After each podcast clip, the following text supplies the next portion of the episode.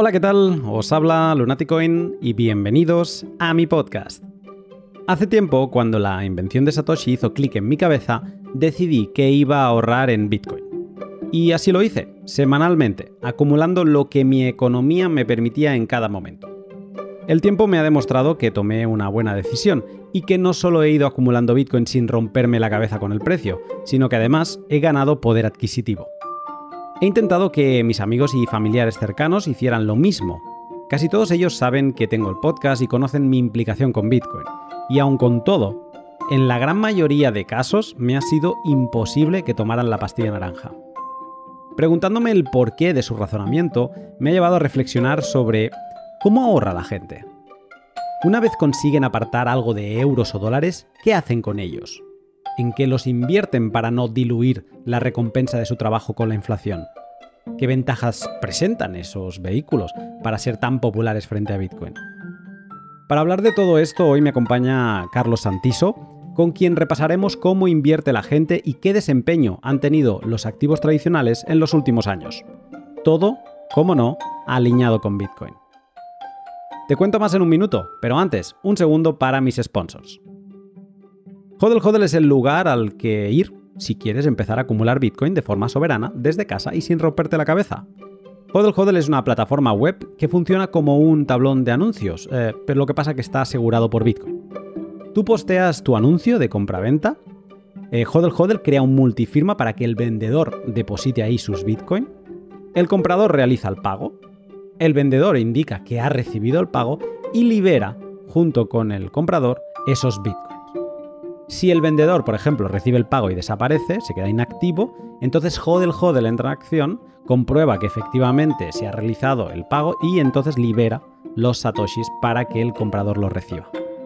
Si no lo has utilizado nunca, no te dejes intimidar, sigue el link de la descripción y recuerda que si te registras utilizando el código Lunaticoin tendrás un descuento en comisiones para siempre. Y algo en lo que se puede también invertir eh, tus euros, tus dólares, para acumular más Bitcoin es en minería. Y si hay un sitio en el que puedes aprender un montón sobre ello, es en Brains. Como ya conté la semana pasada, Brains es muchas cosas, pero hoy te voy a hablar de la que podría ser tu homepage, tu página de inicio en tu navegador a partir de ahora. Estoy hablando del panel Mining Insights de Brains. Esta web me tiene enamorado porque es un panel interactivo en el que estar informado de la temperatura actual de la minería. En concreto, me fijo siempre a diario en dos parámetros. El hash rate total de la red, cuántos mineros están ahora eh, minando, y también en los sats por terahash y día. Eh, esto es cuánto ganarías por cada terahash eh, de máquina que tienes. Actualmente hoy está en 480, lo que significa que si por ejemplo tienes un S19 de 100 terahashes, estarías generando 48.000 sats al día. Y si quieres saber si tu equipo daría beneficios a pesar del coste eléctrico, tienes también una calculadora en la que ver qué equipos son rentables y cuáles no. Una maravilla el panel este de, Insights. Si no lo conoces, te animo a que visites Brains con dos is, es como cerebro en inglés, pero con dos i latinas, y que cotillees en todo lo que hacen estos chicos de la minería. Y como no, Bitrefill, la web en la que podrás comprar de todo con tus Bitcoin. Bitrefill empezó ofreciendo solo tarjetas de recargas para móviles, pero de unos años a esta parte se ha ido convirtiendo en una herramienta de vida, eh, con la que todos eh, podemos vivir la economía Bitcoin y comprar, por ejemplo, numerosísimas tarjetas regalo de todo tipo de establecimientos. Yo, una semana más, un cupón más. Esta vez ha sido de Steam eh, hace días que quería empezar a jugar y, no me matéis porque realmente es un, es un pecado empezar ahora, a Monkey Island. Es un clásico que nunca jugué y lo he hecho pues con un cupón de Bitrefill de Steam. Lo he canjeado y de Bitcoin a Monkey Island. Si no conoces Bitrefill, échale un web siguiendo el link de la descripción y sorpréndete con su fascinante catálogo. Y de un videojuego de piratas a la gestión en inversión de nuestros propios tesoros. ¿Cómo hemos estado ahorrando estos últimos 10 años? Carlos Santiso nos lo cuenta. Sin más, te dejo con el pod. Buenas tardes, Carlos. ¿Qué tal? ¿Cómo estás, Lunati? Buenas tardes. La última vez que hablamos fue en tu podcast, una charla que fue bastante interesante. La vez anterior fue con el caso de, ese Ledger, ese problema que tuvimos con esos uh, Bitcoin. Y en Zan como el tema era tan intenso por aquel lado y luego estuve yo en tu casa, no te he hecho la pregunta de cuál es tu background y qué relación tienes tú con la gestión de ahorros e inversión. Pues sí, nuestros últimos contactos fueron a raíz de aquello, que la verdad que, fue una historia que, generó mucha polémica. Y en cuanto a mi background, pues em, empecé trabajando en temas de contabilidad para una empresa, luego estuve trabajando en, la City de Londres con temas de, inversión cuantitativa, temas algorítmicos y demás, pues, inversión automatizada. Luego estuve en Madrid haciendo mm, dos másters, el del IEB y el de Loma, que soy ahora profesor, mientras compaginaba, mientras trabajaba primero para una multinacional belga en gestión de patrimonios, pues básicamente personas de entre 50 a 70 años de media, o sea, había gente más joven, pero era más inusual, que depositaban sus ahorros, su confianza en, mí para que lo gestionara.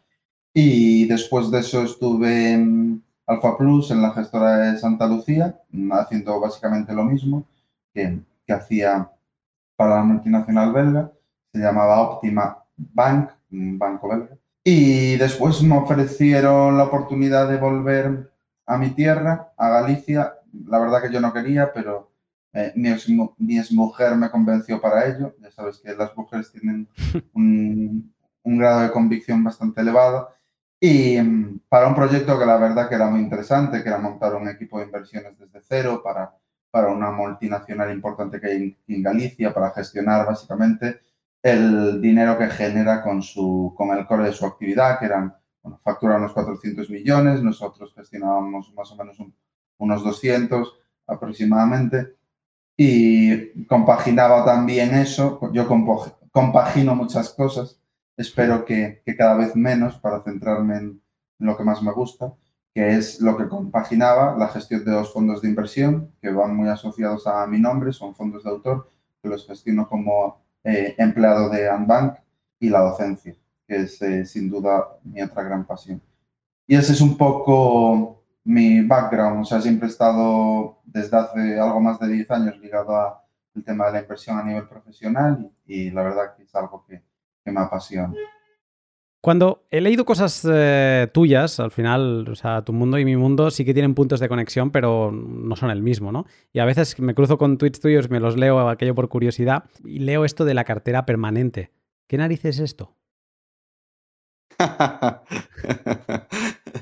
Pues a ver, dentro de, dentro de, como dices, mi mundo, mundo de los mercados financieros, eh, de activos tradicionales, eh, básicamente tú puedes invertir en renta variable, que es el activo que mejor conocemos, en bolsa y demás, que se suele decir que se invierte a largo plazo y, y todo esto, o construir una cartera diversificada, que una cartera diversificada lo que te aporta pues es una mayor diversificación, como bien dice el nombre, y evidentemente un perfil de riesgo inferior. Un perfil de riesgo inferior porque va a ser mucho menos volátil, va a moverse menos, tanto como para bien como para mal, y en los momentos de mm, drawdowns, eh, pérdidas latentes importantes, pues no te vas a encontrar con pérdidas latentes como las de la renta variable, que las últimas crisis han sido el 50%, incluso superior en 2008, llegando a caer un 55%.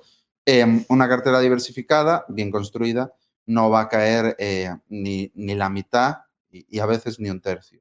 Entonces, la cartera permanente, como yo a lo largo de mi vida, básicamente mi trabajo era, em, llegaba una persona cercana a la jubilación con un patrimonio importante, imagínate un millón de euros, y decía, Carlos, confío en ti para que gestiones ese millón. Obviamente, alguien cercano a la jubilación, pues no cojo un millón y lo invierto en bolsa. Es una locura, al menos en mi opinión. Entonces, siempre he estado muy ligado a la construcción de carteras diversificadas para obtener un perfil de riesgo eh, más bajo y que el cliente esté más cómodo, que al final es básicamente lo que, lo que consigues, que su patrimonio tenga una evolución mucho más estable, rentable pero estable. Eh, la cartera permanente es eh, para mí, la cartera diversificada atiende a todo este rollo que te acabo de soltar, la cartera diversificada más perfecta que he conocido en mi vida profesional. Se inventó en los años 80, lo inventó un tío que fue candidato a presidente de Estados Unidos, pero vamos, sacó creo con un 1 o 2% de, de los votos, que es Harry Brown.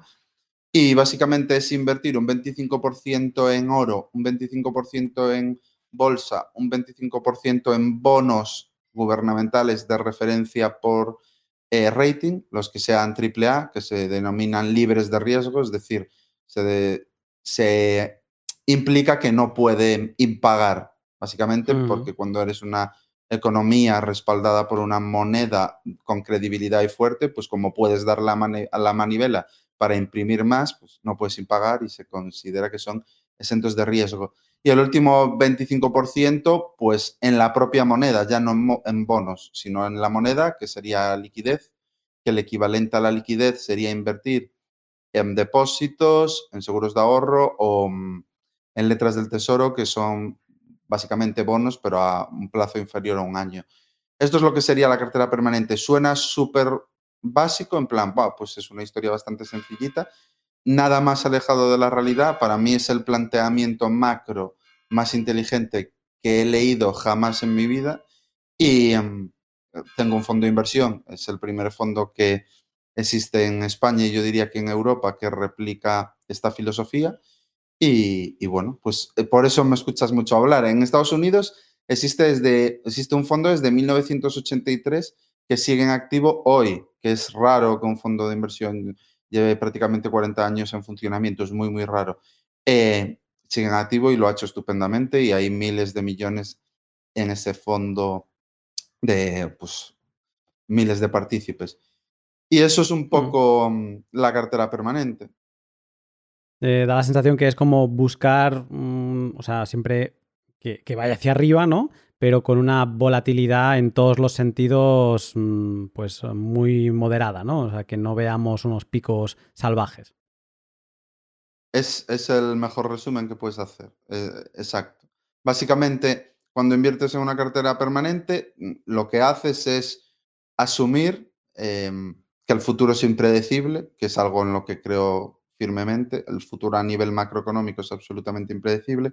Y con una cartera permanente lo que consigues es que suceda lo que suceda en el entorno económico, sea cual sean los componentes de ciclo que tienes, pues eh, deflación con tipos contenidos, deflación con tipos elevados, inflación con tipos por las... Da igual, sea cual sea la combinación de factores macro que tú te encuentres, eh, la cartera la vaya a hacer razonablemente bien. Eso es, eso es el propósito de la cartera y, básicamente lo que consigues con ella. A cambio renuncias a que no va a ser la cartera más rentable, no lo va a ser, pero sí la más estable. Pues vamos a hablar hoy un poco más de, inversión. Eh, esto es algo raro en, este podcast, pero te voy a contar el, el por qué. En los últimos dos años he repetido mucho a amigos y familiares que quizá deberían ahorrar una parte de sus ingresos en Bitcoin. Y en todas las charlas me he encontrado con reticencias de todo tipo, como lo típico de no entenderlo, no saber eh, cómo comprar, el miedo a la, volatilidad, pensar que se va a perder todo. Y luego también el, que mucha gente me dice, bueno, pero eso luego será difícil de vender, ¿no? Y mm, eso es un continuo, ¿no? Y hay mil historias eh, por el estilo. Entiendo que es imposible que alguien tome la pastilla naranja de Bitcoin, eh, o sea, que tú se lo puedas explicar y que digan, ah, vale, ya está, ya he entendido todo el aspecto monetario, económico, político, filosófico, porque al final Bitcoin es súper profundo. Pero pensándolo bien, y ahí es donde te contacté, dije, quizá estaría bien hacer una comparación entre Bitcoin y los modos de ahorro e inversión que ha estado utilizando la gente tradicionalmente. Y antes de entrar en qué cosas ha estado utilizando la gente para protegerse, por ejemplo, de la inflación, eh, me viene la primera duda, eh, que quizás es absurda, pero mm, me rompió bastante la cabeza. Y es diferenciar entre ahorro y inversión, porque yo lo que hago con Bitcoin le llamo, yo digo que ahorro en Bitcoin, pero seguramente para mucha gente estoy invirtiendo en Bitcoin. Entonces, la primera pregunta sería esta tan simple. ¿Cómo diferenciamos ahorro de inversión? A ver, mm, yo entiendo que mm, tu frase de yo ahorro en Bitcoin es correcta, porque básicamente tu planteamiento con Bitcoin es que es una divisa, corrígeme si me equivoco, pero es una divisa que sustituye potencialmente al euro. Entonces, eh, en vez de ahorrar en euros y tenerlo en la cuenta corriente, ahí muerto de la risa, tú ahorras en Bitcoin. Es un equivalente, o sea, es así.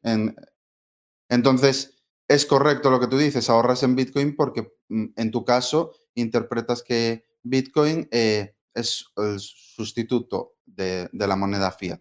Entonces, yo lo veo bien, o sea, es correcto. Invertir para mí es otra cosa. Imagínate que con, esos Bitcoin, llegado un momento, pudieses comprar una acción, un fondo de inversión. Que quizás una acción ya se pueda, lo desconozco, pero, un fondo no creo, pero quizás una acción ya se pueda. Digo directamente sin hacer el canje. En ese momento tú estarías invirtiendo. O sea, para mí ahorro es todo ese, toda esa actividad en la cual los ingresos superan al gasto de un mes y por lo tanto, pues tú tienes un superávit en euros o en Bitcoin y eso es ahorro, ese dinero que no gastas por encima de lo que ganas. Y luego la inversión, yo interpreto que es el uso que haces con tu moneda para rentabilizarla.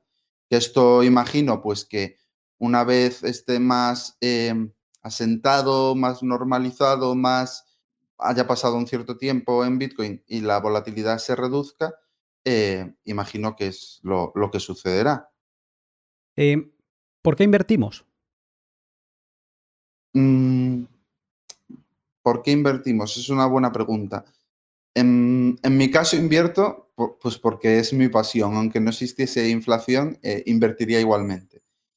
Em, también porque, porque es un reto intelectual constante. Considero que uno de los entornos más competitivos del planeta es sin duda el, mundo de los mercados financieros.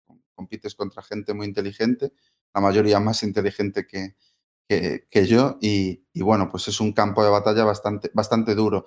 Entonces, ese es uno de los motivos.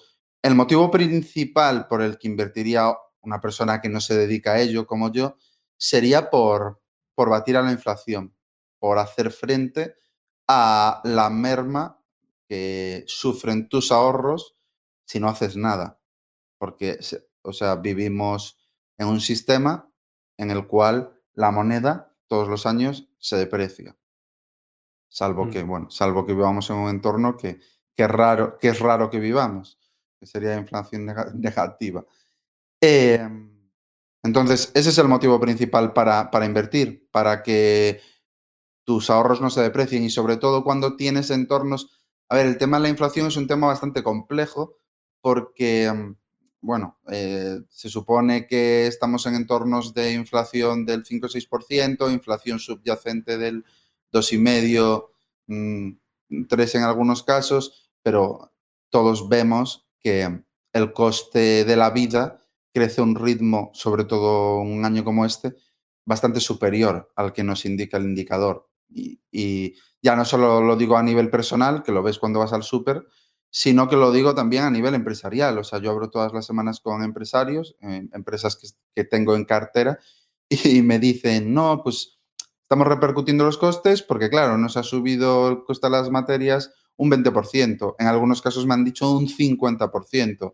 Eh, los salarios, pues, están subiendo bastante más del nivel que indica la inflación oficial. Entonces, básicamente ese es el propósito principal para invertir, porque si tú tienes niveles de inflación, de incremento del coste de la vida del 7% durante 10 años, pues básicamente dentro de 10 años tu dinero prácticamente no vale nada, que es lo que mm. te sucedería si vivieses en la década de los 70, que fue la inflación media que hubo, creo que entre el 6 y 7%.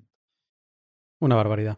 Eh, yo, lo que acabo viendo es, o sea, tú trabajas em, y recibes un salario, es tu rendimiento del trabajo, lo que consigues ahorrar o no gastar de ese rendimiento del trabajo es lo que puedes decidir qué hacer con ello, ¿no? Incluso si no haces nada, también es una decisión. Has decidido no hacer nada. Mm, pero una de las decisiones podría ser invertir. Y una observación que veo es que hace tiempo, no sé, por ponerle 10 años, yo cuando miraba los mercados financieros, eh, me daba la sensación que quien invertía era por, opción, por decisión, ¿no? Propia de decir, no, es que quiero poner el capital a rendir, quiero intentar que mi trabajo, hay que mi dinero se ponga a trabajar, ¿no? Por mí, mientras yo trabajo con, mis horas y con mis manos, pero que luego también mi, dinero esté trabajando. Era como opcional. Y ahora me da la sensación que miramos más a la inflación y como que mm, los gobiernos, sus políticas monetarias y demás, nos empujan a invertir. No, no hay opción. Da, la sensación que estamos obligados a invertir porque es que si no es eso, se te está, como decía Michael Saylor, es un cubito de hielo eh, que lo tienes en las manos y se te está deshaciendo el dinero. Sí, en un año como este, sí. En, años anteriores a este, yo no. Yo creo que hay dos condicionantes. Uno, el que bien indicas, es cierto, eh, eso eh, obviamente te empuja. Y el otro, porque desde 2009 el entorno de inflación que hemos vivido ha sido muy contenido. Hasta hace poco más de un año em, la inflación era prácticamente inexistente, vivíamos, vivíamos, en un entorno de inflación muy baja, a todos nos chocaba, sobre todo por, por la aberración monetaria que, que estamos viviendo, pero, pero era así. Y aún así, sí que cada vez existía una cultura de hay que invertir, bueno, cada vez existían más inversores noveles yo creo que por un lado es por el tema de la inflación en años como este, pero por otro es porque mm, desde 2009 eh, las reglas de juego de los mercados han cambiado y ahora invertir es muchísimo más sencillo porque apenas hay caídas. Ahora invertir en, en bolsa parece que es muchísimo más rentable, parece que la bolsa prácticamente nunca cae, que los, los sustos cuando se dan se recuperan muy, muy rápido básicamente porque vivimos en un entorno en el que los mercados financieros están em, drogados, drogados con, con, la, aberración, sí, totalmente, eh, hasta el límite nunca jamás vivido en, la historia económica, o sea, es una aberración absoluta. Entonces, claro, obviamente cuando... ¿Por qué, juegas a la, ¿Por qué juega a la lotería la mayoría de la gente?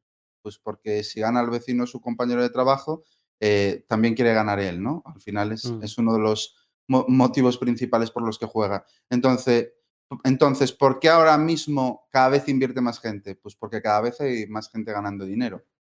Porque ahora mismo, sobre todo en los últimos años, ha sido más sencillo que nunca eh, ganar dinero invirtiendo de cualquier forma. Daba igual lo que hicieras, no había que pensar demasiado.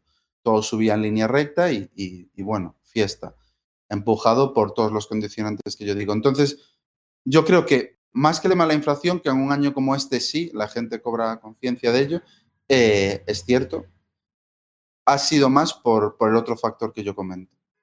Em, me ha interesado esto que decía antes, ¿no? De ver cómo la gente ha invertido para ver si de alguna, con algún tipo de comparativa con Bitcoin, si pudiera servir este documento para quizá que pudieran abrir los ojos a destinar pues, un, porcentaje de su ahorro a, Bitcoin, ¿no?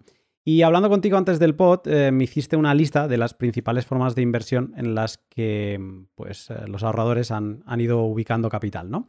Eh, esta lista es la siguiente. Me dijiste depósitos, renta fija, renta variable, rates, commodities, oro, y luego también me dijiste que, que habían otro tipo de inversiones alternativas y, por ejemplo, plataformas también de crowdlending.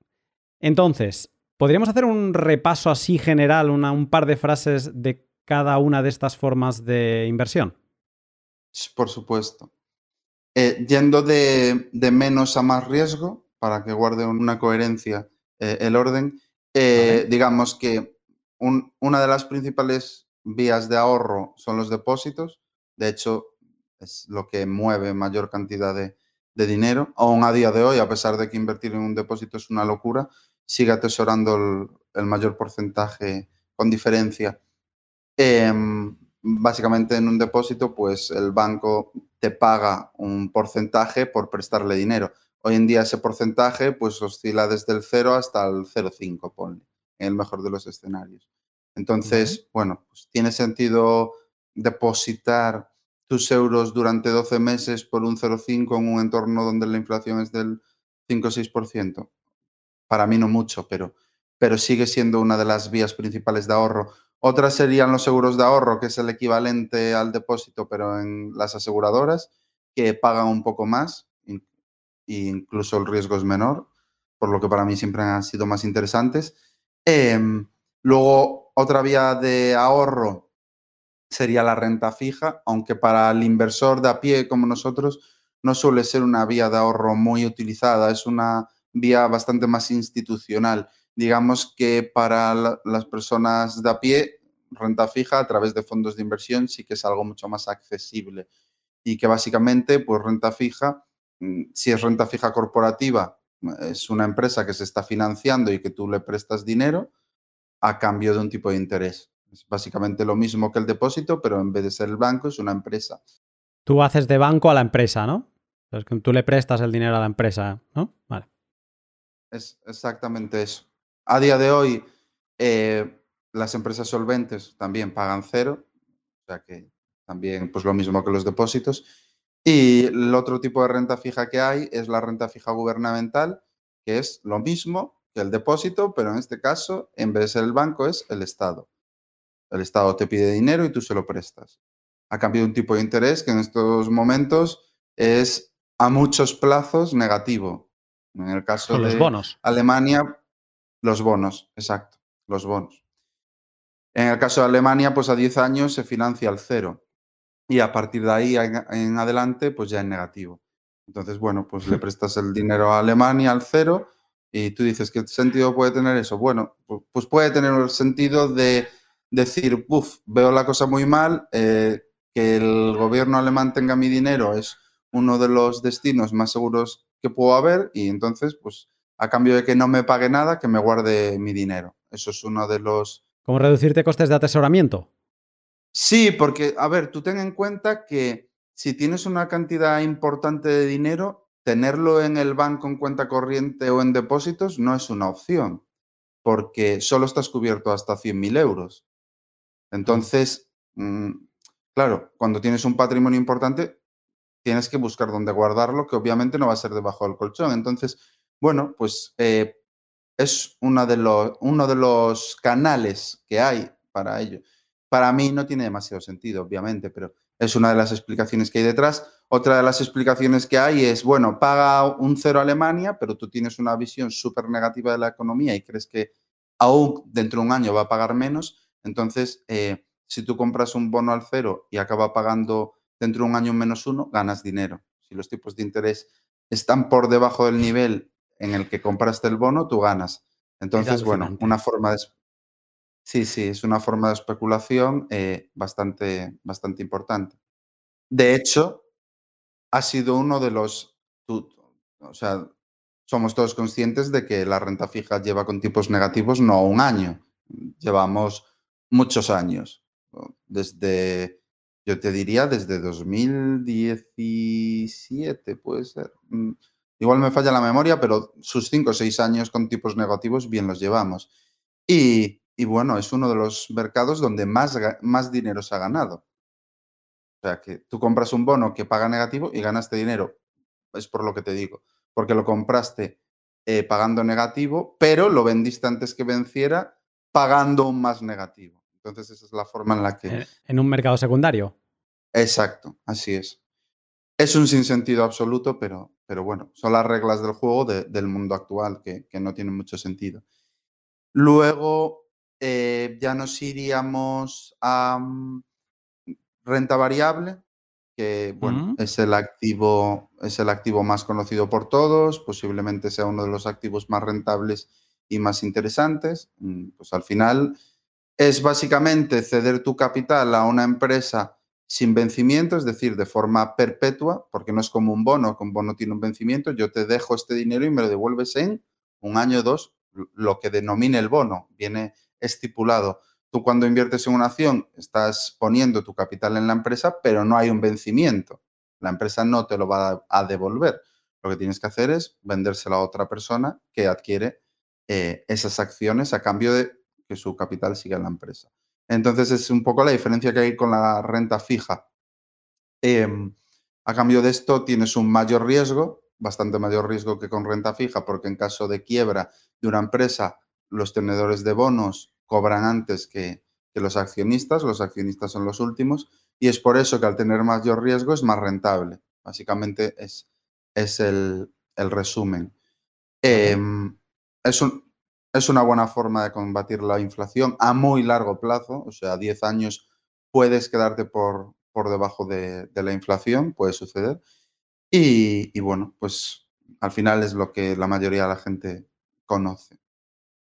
Tenemos los rates o, el mercado inmobiliario. Los rates serían inmuebles cotizados, básicamente empresas que se dedican a invertir en inmuebles como eh, objeto social, como core de su negocio, y esos inmuebles pues los suelen tener alquilados generando rentas y, bueno, pues tú si eres accionista de un rate, eres propietario en forma, en parte proporcional de esos inmuebles o terrenos.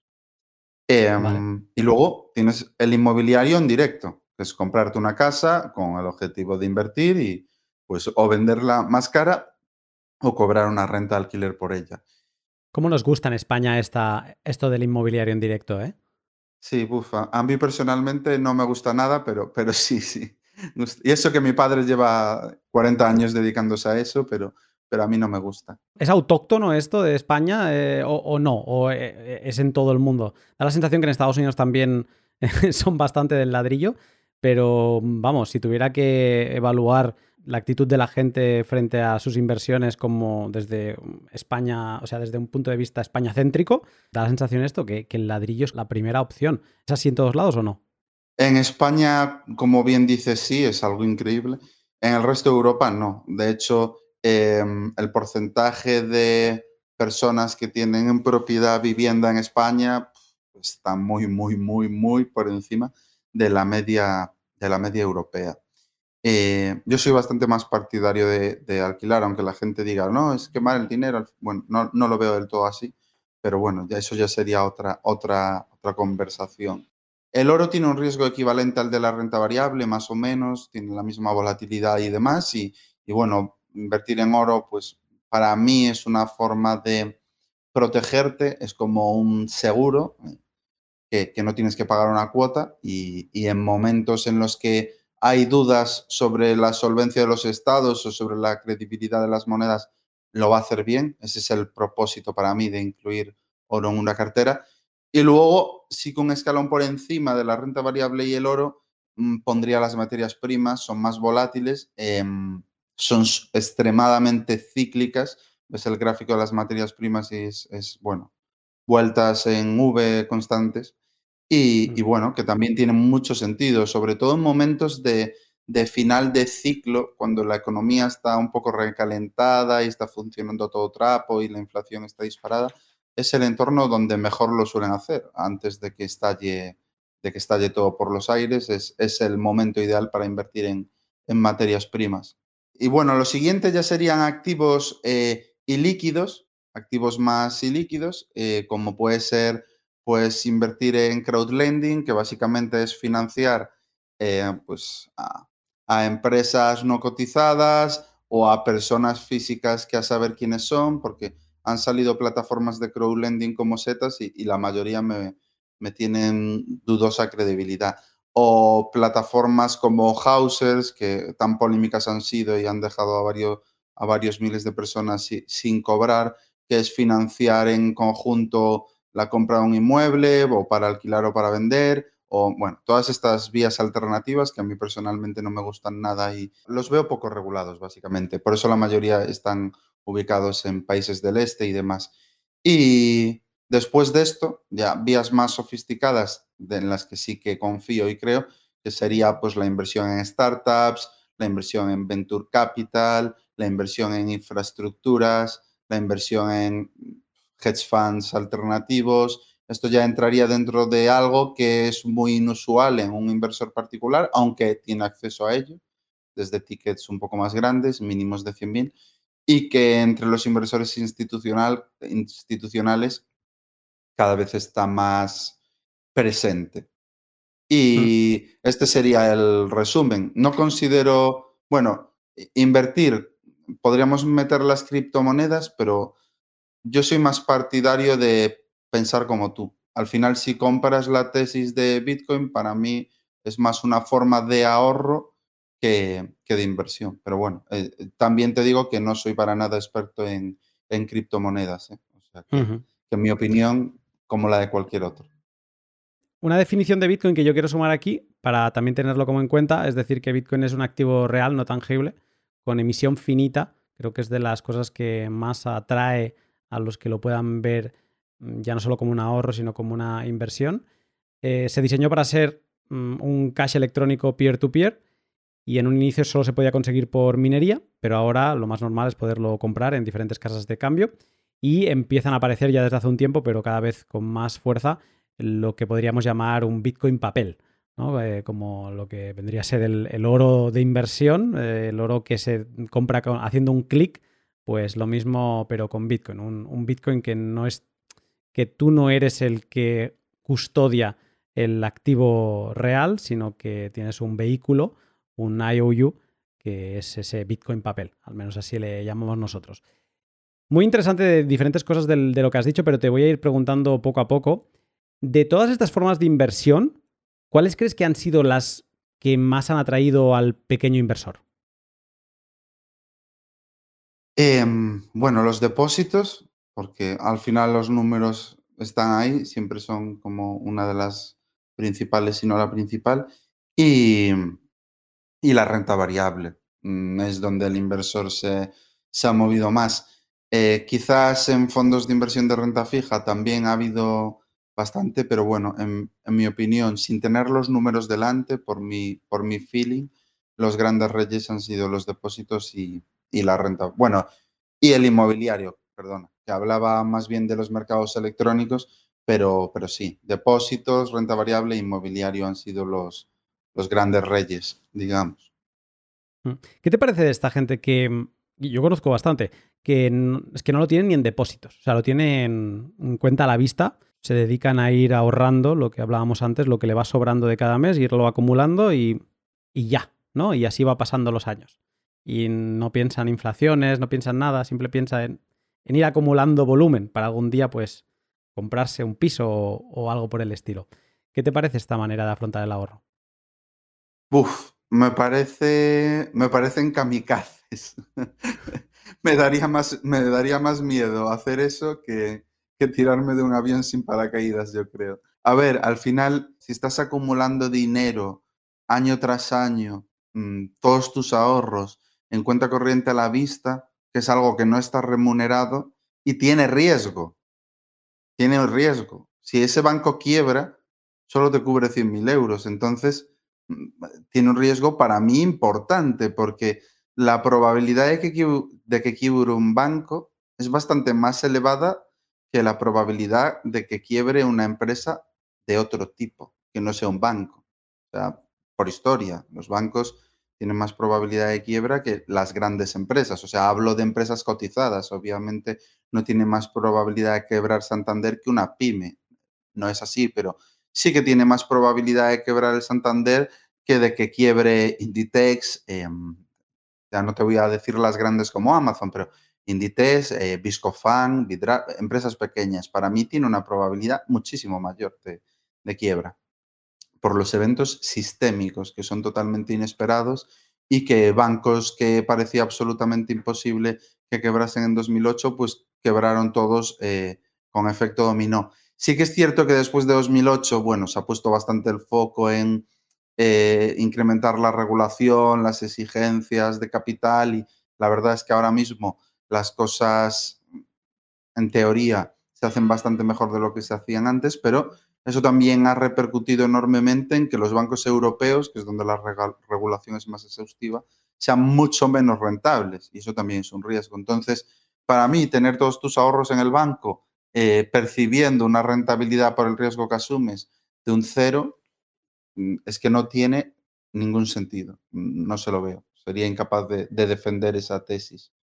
¿Cuánto tiempo más o menos es el que se calcula eh, para mirar un retorno de inversión? ¿no? O sea, hay, un periodo mm, que es el normal, no sé si son un año o cinco años. ¿Hay algún periodo que sea como el establecido para mirar, eh, para ver qué tal se han comportado? Sí.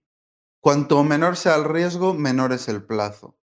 Al final, al final, cada tipología de inversión tiene un horizonte temporal en el que invertir apropiado y cuanto más volátil sea, pues mayor debe ser el periodo en el que tú estés invertido. Entonces, pues por ejemplo, obviamente en un depósito y al final pues es un año o salvo que hagas depósitos em, a plazos superiores al año, pero básicamente es un año en renta fija, es el plazo en el que vence la inversión, que puede ser un año, dos, tres, cuatro, cinco, lo que tú determines, pero en los activos más eh, de más riesgo, más rentables, la renta variable, pues el horizonte a invertir yo te diría que debería de ser como mínimo de cinco años y recomendable de 10, en mi opinión. Es así. Para invertir en inmobiliario, pues básicamente si tu enfoque es promotor, pues obviamente el plazo es mucho menor. En dos, tres años puedes tener una rentabilidad muy interesante, pero si inviertes como una persona a pie, sin, sin hacer de promotor, simplemente para comprar y vender o comprar, reformar y vender, yo estimo que el plazo debería de ser superior a, a los tres años. Y si inviertes en inmobiliario para alquiler, pues ya tienes la rentabilidad desde el primer, desde el primer año. Luego, en oro, también te diría 5 o 10 años como mínimo, porque es muy similar a la renta variable. En materias primas, no, porque las materias primas son inversiones oportunísticas, no son inversiones a largo plazo. O sea, tú dejas tu dinero en materias primas durante 10 años y es bastante probable que cuando pasen 10 años estés, estés plano. Porque, por lo que te dije, que suelen moverse en V. Pero no significa que estés plano porque no se han movido. Seguramente hayan subido un 500% por el camino. Pero al final suben mucho para, para volver a caer. Entonces, no es el tipo de inversión que debería hacerse a largo plazo. Y luego, el otro tipo de inversiones que te comentaba, más institucionales, que, mi, mi, impresión, y no creo que me equivoque en esto, es que cada vez serán más accesibles para todo el mundo, lo que comentaba, startups, venture capital y demás. El plazo ya es 10 años, pero por obligación, ya no lo puedes sacar antes. Suelen ser un periodo, tú comprometes, imagínate, 100.000 euros y tienen cinco años para pedirte esos 100.000 euros, pueden pedírtelo todo en un año, lo normal es que te lo vayan pidiendo a lo largo de esos cinco, a lo largo de esos cinco los van invirtiendo en proyectos, empresas, de, lo que sea, o infraestructuras, lo que corresponda a la tipología que has invertido, y los siguientes cinco son una etapa de desinversión, donde las que han ido bien pues se empiezan a vender, las que han tardado más en ir bien deja que maduren un poco más, etcétera, etcétera. Entonces ahí por obligación tienes que estar invertido un mínimo de 10 años. A veces hay prórrogas de uno más uno, es decir, podrías estar 12, pero mm. lo estándar, lo estándar es 10. Vale, voy a complementar esto que acabas de decir tú ahora con otra pregunta que creo que nos va a dar la imagen definitiva de todos estos vehículos de, de inversión. ¿Cómo se han comportado las diferentes formas de inversión? Has hablado, por ejemplo, de los depósitos, que venimos con cero, ceros y medios, eh, renta fija gubernamental hemos visto los negativos, la corporativa no sé cómo habrá ido, pero bueno, un poco desde la corporativa para abajo, ¿qué rentabilidades hemos visto en los últimos 5 o 10 años? Pues en rentabilidades muy buenas, la verdad. Sobre, en renta fija, sea corporativa o gubernamental, ha sido una de las mejores etapas eh, de la historia, porque partíamos de tipos altos que antes de la crisis de 2008, que han ido cada vez a menos, llegando al límite más bajo de la historia, que es prácticamente eh, irse a negativo, en muchos casos han ido a negativo. Entonces ha sido una etapa muy rentable para invertir en este tipo de activos que se supone que son de menor riesgo y han dado rentabilidades de activos de, de mayor riesgo. En depósitos sí que es cierto que ya desde 2015, yo te diría, ya invertir en depósitos es imposible. Entonces ya llevan muchos años sin ser rentables. Pero en cambio la renta fija, como tiene ese juego que te decía, que yo compro un bono que me paga poco, pero si se lo vendo a alguien eh, pagándolo menos, gano dinero, pues eh, han sido inversiones muy rentables. ¿Qué, ¿Qué, es una rentabilidad buena a 10 años vista? Es que en renta fija depende muchísimo del plazo del bono porque a mayor plazo tú ten en cuenta que, claro, como le estás prestando el dinero a, imagínate, el gobierno alemán, pues no vas a exigir lo mismo si se lo prestas un año que a 10, que a 30. Entonces, eh, y el riesgo obviamente no es el mismo. Entonces, mm, el bono alemán a 10 años los últimos 20 años igual ha dado una rentabilidad, lo digo eh, un poco a ciegas, ¿eh? Porque no es de los activos que, que, yo suelo seguir, pero no me extrañaría que fuese una rentabilidad del 3-4%. Vale. Más o menos, podría decir. El bono a 10 años, el bono a 30, eh, yo te diría más de 5 o 6% anual, me atrevería a decir. Igual me equivoco, ¿eh? pero, pero yo creo que, que va en esa línea. La corporativa por encima de esto, o sea, a 10 años por encima de lo que te he dicho del 3-4, porque la corporativa cobra una prima por, por eh, riesgo de crédito. Se supone que el gobierno alemán no, no, tiene riesgo de crédito porque es imposible que impague. En cambio, una empresa, como es posible que impague, tiene que pagar más rentabilidad que el gobierno mm. alemán. Entonces, súmale un extra de rentabilidad a la corporativa respecto a las cifras que acabo de dar. Vale, estas cifras son anuales, ¿eh? O sea, se tendría que, para alguien quisiera ver el compuesto, o sea, la cifra total de 10 años tendría que calcular el compuesto. No, o sea, yo lo que te digo son anualizados, ya serían compuestos. Ah, vale, perfecto. Vale, vale, vale. O sea, el, el promedio de cada año, eso es lo que te ha subido. Claro, exacto. Ahora bien, la pregunta es, ¿cuál va a ser la rentabilidad de estos activos para los próximos 10 años?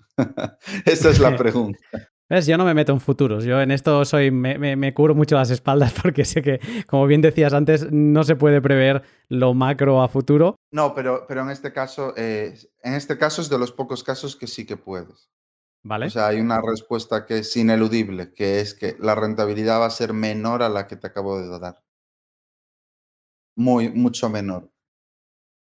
Vale. Es que no, no, es, o sea, matemáticamente es imposible que la rentabilidad sea la que te acabo de decir para los próximos 10.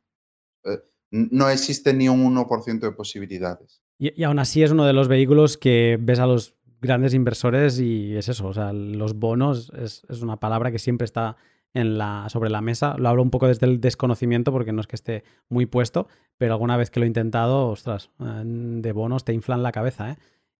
Sí, a ver, es un mercado que mueve más dinero que el de la renta variable, que no es poco. Lo que pasa es que es un mercado mucho más profesional, eh, menos electrónico.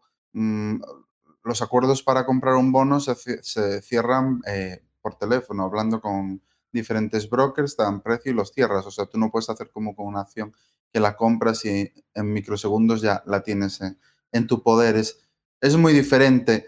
Y a ver, a día de hoy, no tiene sentido ninguno invertir en bonos eh, por separado a vencimiento. El único sentido que le encuentro yo a tener bonos es el sentido que le doy yo en una cartera permanente, que es por aportar em, diversificación. Es el único sentido. O sea, alguien que en su patrimonio lo tenga 100% invertido en bonos, mm, es que no... Es, una locura, vamos, no tiene pies ni cabeza. Em, ¿Cómo se ha comportado el resto? Renta variable, rates. Eh, oro, commodities? Pues renta variable desde 1973, ponle un 9% anual. La americana, la europea un poco menos, un 7,5 aproximadamente, rondará. Eh, anualizado, claro. claro. Em, el oro, mm, ahora me pillas con el oro, pero yo te diría parecido, ¿eh? También entre un, entre un 6 y un 8 anual desde el 73.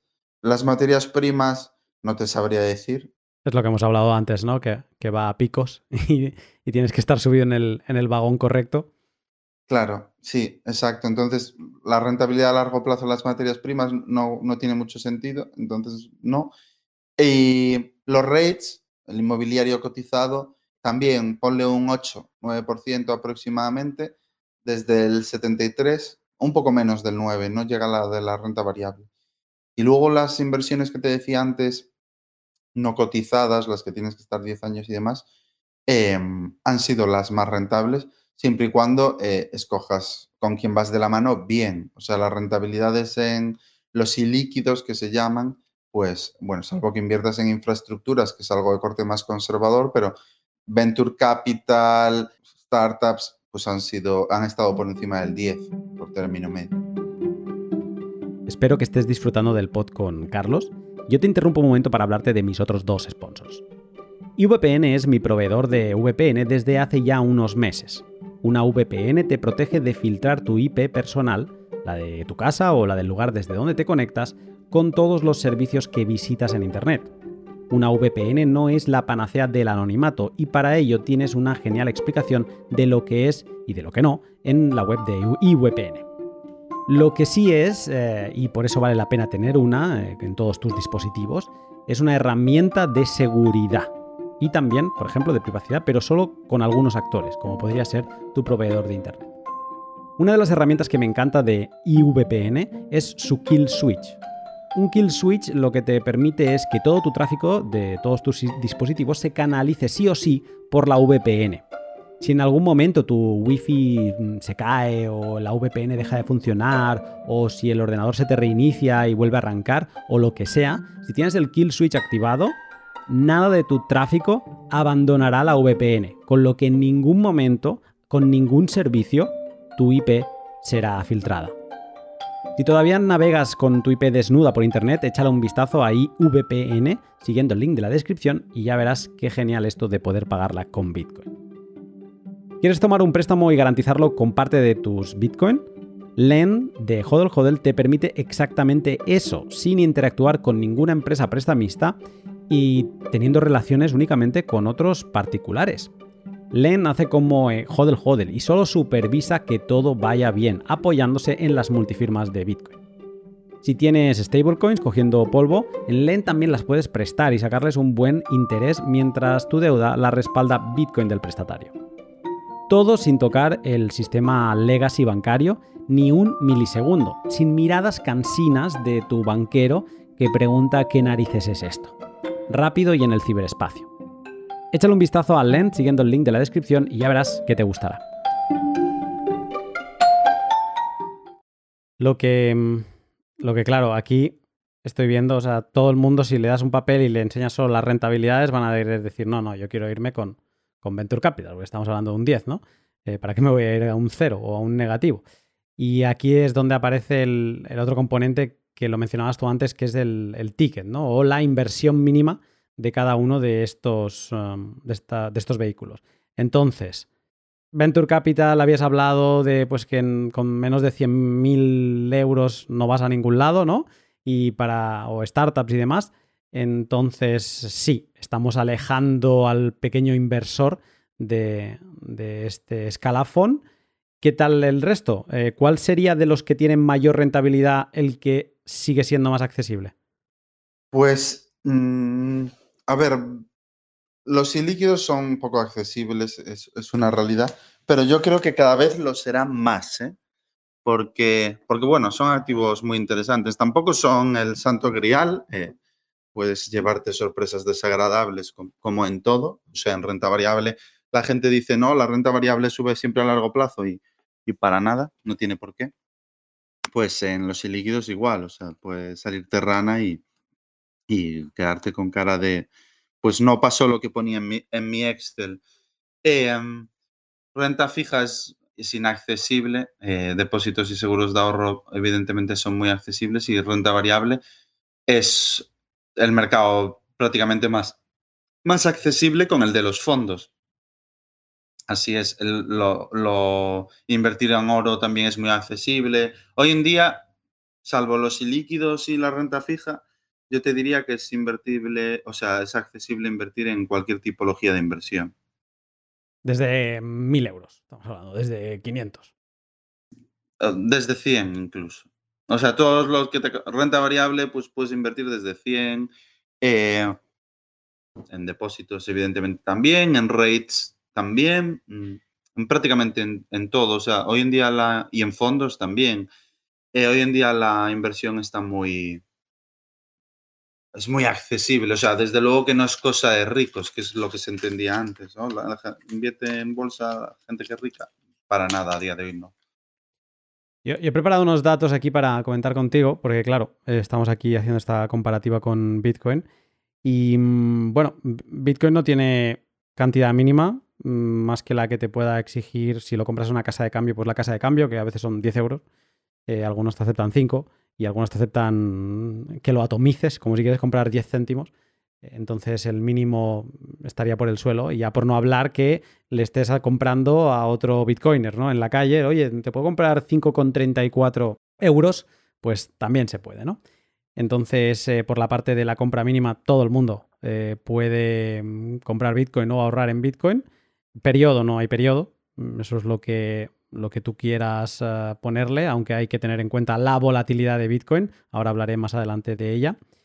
Y quizá el dato, que me gustaría saber tu, tu opinión, tu reacción, el dato más llamativo es la rentabilidad. Yo no lo he anualizado, pero sí que he ido haciendo como escalones desde, desde un momento en la historia de Bitcoin eh, hasta ahora, ¿no? ¿Cuál ha sido el rendimiento que ha dado? Entonces, por ejemplo, si me voy un año atrás, ahora que Bitcoin, de hecho, me, gusta que estemos grabando este pod ahora, que no estemos en un momento de, alto histórico, porque da la sensación que, entonces es claro que los números salen bien. No, no, ahora venimos de una caída del 50% desde el alto histórico, que fue en noviembre, creo. Ah, no, en noviembre, no, en no sé, sería es que no lo sé, porque no me fijo mucho en el precio, pero creo que es por, ese, momento más o menos. Eh, entonces eh, hemos caído un 50% y las cifras que voy a decir ahora están hechas con el precio actual, ¿vale? Antes del podcast yo lo he mirado y estábamos a 38 mil dólares y esas son las cifras que, con las que he calculado. Pues con respecto a hace un año, eh, Bitcoin ha subido un 10% en valor dólar. Con hace dos ha subido, hace un año estaba a 34.300, ¿vale? Exactamente. Hace dos ha subido un 400%. Estaba en enero de 2020 a 8.350. Hace cinco años estaba a 790 dólares. Por lo tanto, ha subido un 5.200%. Y bueno, ya si, si miramos hace 10 años, que era una cifra que también mencionabas antes em, en, esos vehículos de inversión, estaba a 7 dólares. El rendimiento ha sido del 600.000%. Creo que el, miedo a Bitcoin es, en gran parte por desconocimiento, pero, ostras, ves estas cifras y dices, incluso ahora, con un 50% de caída, pero comparado con hace un año, estamos a un 10% de subida. Obviamente, si compraste hace cuatro meses, estás 50% bajo el agua. Y eso me lleva a hablar de volatilidad. O sea, Bitcoin, si una característica tiene, es que es muy volátil. Entonces, yo he calculado picos y, o sea, subidas y bajadas. Y, por ejemplo, he empezado también hace 10 años. De enero de 2012 a febrero de 2012, solo en un mes, tuvo una caída del 41%, de 7 dólares a 4. Luego, desde esos 4, subió hasta 233 en abril de 2013. Eso es una subida del 5.500%. Luego, en julio, apenas tres meses más tarde, cayó un 73%. En diciembre, Mm, pues de nuevo, mm, cinco meses después, subió un 17.000, no, un 1.700% porque se fue a los 1.100 dólares. A partir de ahí, tardó dos años en llegar al suelo, que fueron, eh, no, perdón, un año, un año y un mes, y fue un menos 87% para luego volver a subir, diciembre de 2017. Este fue una subida importante de un 12.700% porque llegó a los 20.000 dólares para caer en diciembre de 2018 a 3.000 dólares, una otra caída del 83%, y ahora el pico, sí, efectivamente, noviembre de 2021, 69.000 dólares, otra subida del 2.000%. Claro, si entras con mentalidad de inversor a Bitcoin, no de ahorrador, y con una mentalidad de entrar y salir rápido, seguramente te estés equivocando o, estés en, o debes mentalizarte que es algo muy riesgoso pero con una mentalidad que también le llamamos hodler, em, ostras, o sea, si tú te tomas, yo creo que no hay plazos de tres años que alguien haya podido entrar en tres años y que se haya quedado por debajo del valor en el que entró. Creo, o sea, quizás estoy siendo optimista con tres años, pero con cuatro seguro. Viendo todo esto que te acabo de decir, ¿qué cara se te queda? A ver, a mí el tema de, de analizar las rentabilidades no casa mucho con, mi forma de, ver las inversiones. Mm, por ejemplo, o sea, yo, por ejemplo, estas rentabilidades que tú me citas, pues igual no tan bestias, pero las he visto en empresas, en empresas que empiezan siendo microcaps y acaban siendo empresas gigantescas, pues como puede ser un, un Netflix y similar, también tienen rentabilidades estratosféricas, pero yo nunca defino una inversión por la rentabilidad. Evidentemente a todos nos gusta ganar dinero, es, es evidente, pero yo cuando invierto en los mercados financieros no lo hago con la finalidad de hacerme rico rápido. No es mi objetivo.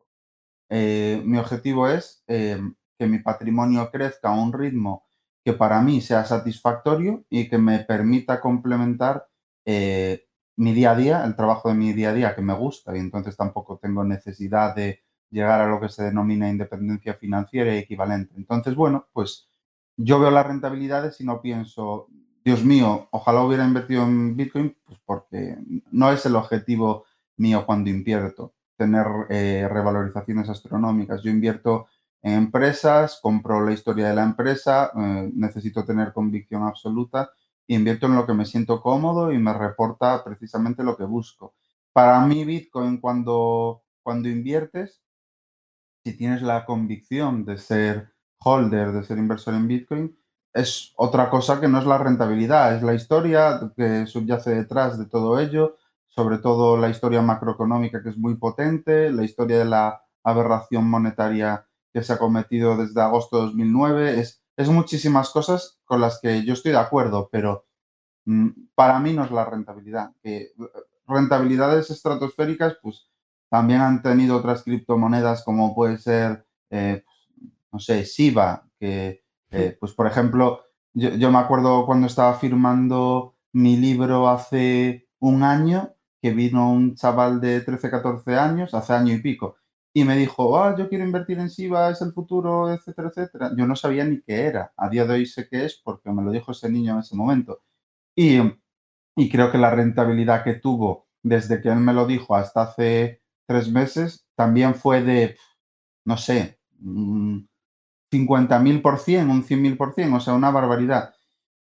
Y para mí, a pesar de que ha sido una inversión increíblemente rentable y que si el chaval hubiese invertido 1.000 euros, no sé cuánto invirtió, pero ahora sería, sería multimillonario, em, eh, no compro la historia de invertir en SIVA. En cambio, yo sí que compro la historia de invertir en Bitcoin, pero no porque haya sido más o menos rentable, sino porque, pues porque a nivel de el planteamiento macro, que es lo que yo puedo entender, porque yo digo que soy bastante ignorante en el mundo de las criptos, es algo que me encaja y que hablando con personas que, saben de este mundo, como por ejemplo, pues estuve hace un par de meses con, con Carlos Martínez, que es, jugador de baloncesto y le encanta el tema del Bitcoin y, me consta que te conoce y, te admira, eh, pues él me contaba su teoría y sus ideas y demás y me pareció súper interesante lo que me contaba.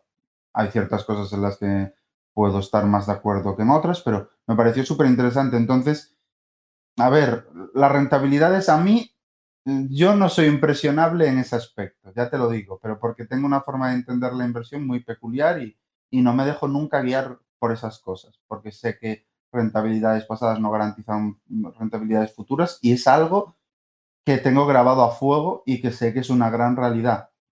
Entonces, bueno, pues obviamente quien haya tenido la visión para invertir en Bitcoin hace años, pues, pues sole sus narices, sobre todo si es una inversión que se ha hecho con cabeza, como es en tu caso, que es una inversión documentada, trabajada y demás. Eso es algo que admiro.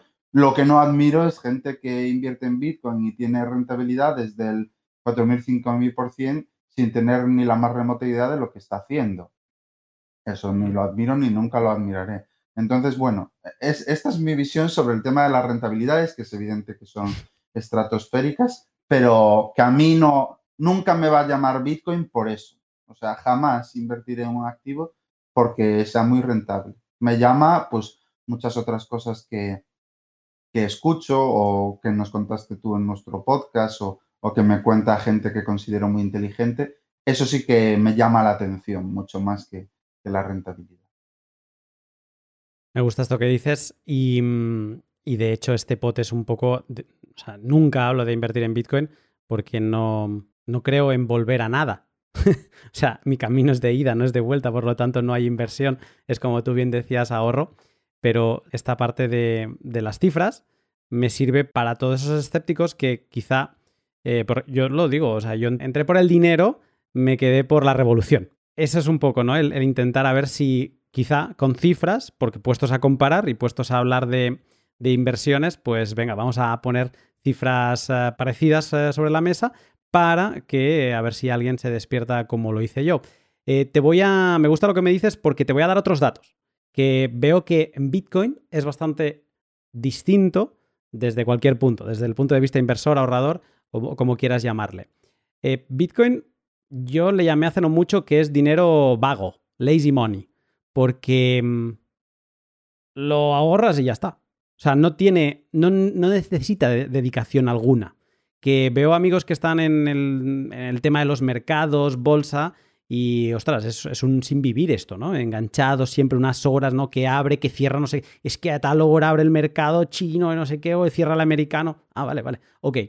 Bitcoin en esta parte es tranquilidad. Y más con lo que decía antes, que mm, si entras para el corto plazo y si entras para tener un rendimiento en moneda fiat, eh, puff, pues sí, prepárate para las eh, para curvas, porque nunca sabes en qué momento estás eh, entrando. Eso es una de las cosas, no requiere dedicación. No es costoso de mantener, o sea, los costos de atesoramiento de Bitcoin, a menos que lo tengas en un exchange y que estés pagando un extra por porque te lo custodian, pero si tienes un sistema de custodia mm, que aguante y, demás, pues ya está, o sea, lo tienes en un cajón y ese es todo el coste de atesoramiento. No tiene mayor coste. Es fácil de liquidar, mercados 24/7, vas al, mercado de turno y pues vendes, compras, haces lo que quieras. Eres tú el que gestiona el activo subyacente, también puedes delegarlo a que te lo gestionen, pero o comprar Bitcoin papel, que para mí no es una opción, pero si tú tienes Bitcoin real, eres tú el que, el que gestiona el activo.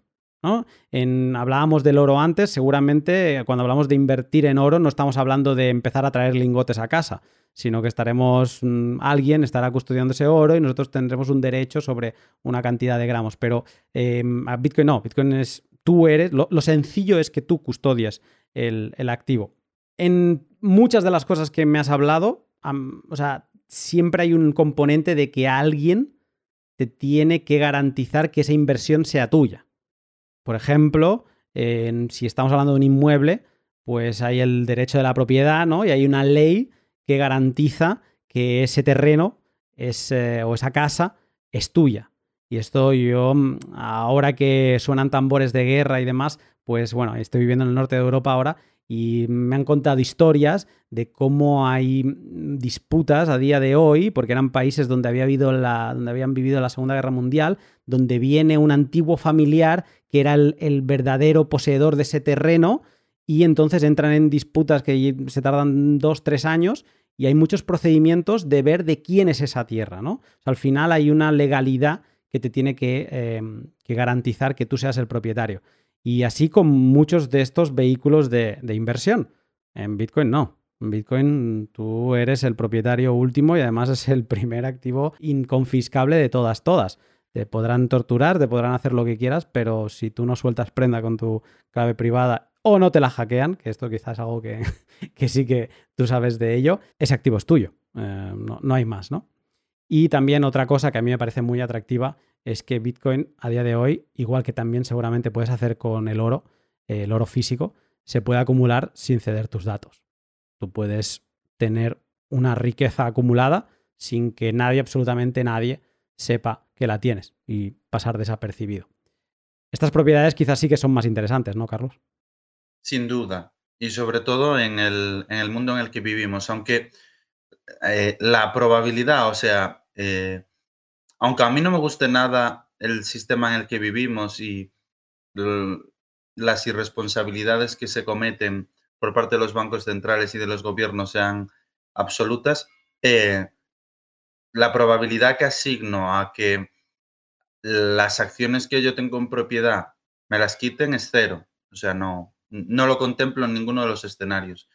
Entonces, yo respecto a eso, eh, duermo tranquilo. Entiendo lo que me intentas decir y, me parece una de las características interesantes de, Bitcoin, pero a mí desde luego no es algo que, me quite el, sueño en ese, en ese aspecto. Sí que es cierto que a ver, el tiempo que ocupa invertir en renta variable em, o, en renta fija o, en muchas cosas, salvo en fondos porque delegas, pero en lo que no delegas, el tiempo que quita, eh, tienes toda la razón. O sea, hablamos de mucho tiempo. Hablamos de 50, 60 horas semanales. Desde luego no 40.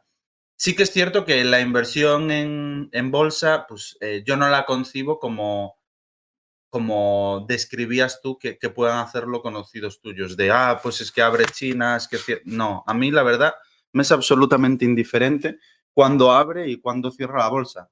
Es absolutamente indiferente. Yo, de hecho, eh, no miro las cotizaciones prácticamente nunca. Em, a la gente de mi equipo le tengo prohibido que me hablen de cotizaciones y básicamente mi día a día se basa en leer y hablar con directivos de las empresas en las que yo invierto, en el horario que me apetezca. O sea, si yo a las 11 de la mañana de un lunes estoy muy saturado, eh, veo que no me apetece seguir profundizando en una determinada compañía o tesis, me apetece pues descansar, eh, ir a hacer deporte o equivalente, me voy. Y lo mismo, si el sábado me veo con fuerzas porque me apetece trabajar o profundizar en algo que estoy mirando, lo miro. Entonces, mm, eh, esa, e, eso que circula alrededor de la bolsa de estar mirando no es el, tipo de inversión que, hago yo. Está muy, alejado. Sí que es cierto que ese tiempo que robas, eh, o sea, ese tiempo que le dedicas es, es enorme, totalmente. Pero yo te diría que imagínate que mm, hay un reset en la economía, que sucede algo muy gordo, tipo 1929, donde se pone en duda el sistema capitalista, eh, surgen un montón de populismo, revueltas, básicamente todo se va al garete. Em, y el Bitcoin se erige como uno de los grandes sustitutos de la moneda, o sea, se convierte en una moneda realmente y pierde toda su volatilidad, se convierte en un activo estable, pues como puede ser em, una moneda eh, fuerte y, bueno, pues funciona como, como debe funcionar una vez que esté más establecida. Imagínate que se da ese escenario. Mm. Eh, en ese escenario, tú con Bitcoin terminarías invirtiendo en renta variable para obtener rentabilidad. Porque una vez que el activo es maduro y se establece como una moneda, la volatilidad será equivalente a la de otras monedas o incluso inferior, porque como bien dices, Bitcoin es finito y al no haber em, esas dinámicas de oferta-demanda de, de, las monedas que hay, porque se deprecian, porque se aprecian, al estar todo como las reglas del juego mucho más definidas, incluso la volatilidad, una vez eh, estuviese establecido, sería muchísimo menor. Entonces, para rentabilizar tu patrimonio, que es en Bitcoin, tú deberías de utilizar los mercados financieros para ello. Sí, sí, esto es una tesis a la que llegamos en, un podcast que publiqué ahora un par o tres de meses, en el que mm, eh, Gael, era con Manuel Polavieja y con Gael Smith, y venía a decir esto, que llegará un momento en que mm, Bitcoin, en que tú querrás, o que por ejemplo invertir en empresas, te será más rentable que simplemente Em, quedarte en Bitcoin, porque esas empresas, por norma general, te estarán dando más Bitcoin que tus Bitcoin, ¿no? Y ahí es donde dejarás de ahorrar. Ahora mismo eh, es dinero vago o lazy money porque como que los, los, estados y los gobiernos nos lo ponen muy fácil. No paran de imprimir. Y entonces, pues si tú no paras de aumentar masa monetaria y tú tienes una cosa que es finita, eh, si sigue generando ah, mm, atractivo Mm, y, la gente cada vez se interesa más, pues que es que es normal que, mm, que vaya acumulando unidades de valor fiat por unidad de valor Bitcoin. Entonces es lazy money. Pero llegará un momento en que no sé si se estabilizaría o no, pero sí que llegaría un momento donde podrían haber otros vehículos que, bueno, claro, es que si es dinero, el dinero ya es, eh, ya es el medio de intercambio, por lo tanto, buscarás invertir ese dinero. Estaríamos hablando, pues como ahora hablamos de los euros. Exacto. O sea, para mí el comparable a Bitcoin, pues sería eh, el euro o, el oro. Pero si se da lo que te comentaba, que para mí, para que se dé la estabilización y la adopción de Bitcoin, tiene que haber como un gran, un gran clic en el mundo que lo haga estallar, ¿sabes? Algo que, que em, las personas digan hasta aquí, ya está. Eh, un, un, un, un, catalizador, digamos. Y mm. entonces, bueno, pues si dentro de muchos años se dan esas circunstancias y el Bitcoin es una moneda de adopción que ya no se enfrenta a pues, todo lo que se enfrenta hoy en día, de la intentan prohibir, la intentan tal, simplemente se convierte en algo generalmente aceptado, pues entonces entiendo que todos estos canales mm, que acabamos de mencionar para rentabilizar tu, capital en, en euros, lo tendrás para rentabilizar tu capital en Bitcoin pero serán exactamente los mismos. No se inventarán nuevos porque son los que hay al final que existen en el mundo. Pues empresas, materias primas y oro. Es que no, no hay más. Y algo que vale más mañana que hoy tiene que ser algo que crezca y algo que crezca es algo que se beneficia de pues, ganar más dinero mañana que hoy. básicamente pues, eh, están, están las empresas ¿eh? en ese segmento. Hmm.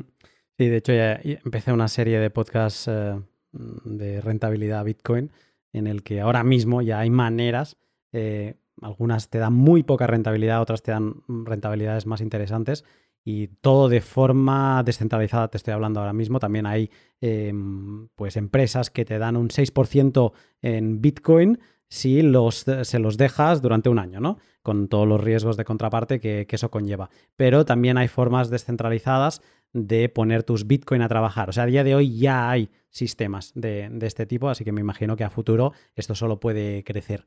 Em, creo que hemos hecho una explicación en lo que da una hora de tiempo, em, pues bastante interesante de en qué ha invertido la gente.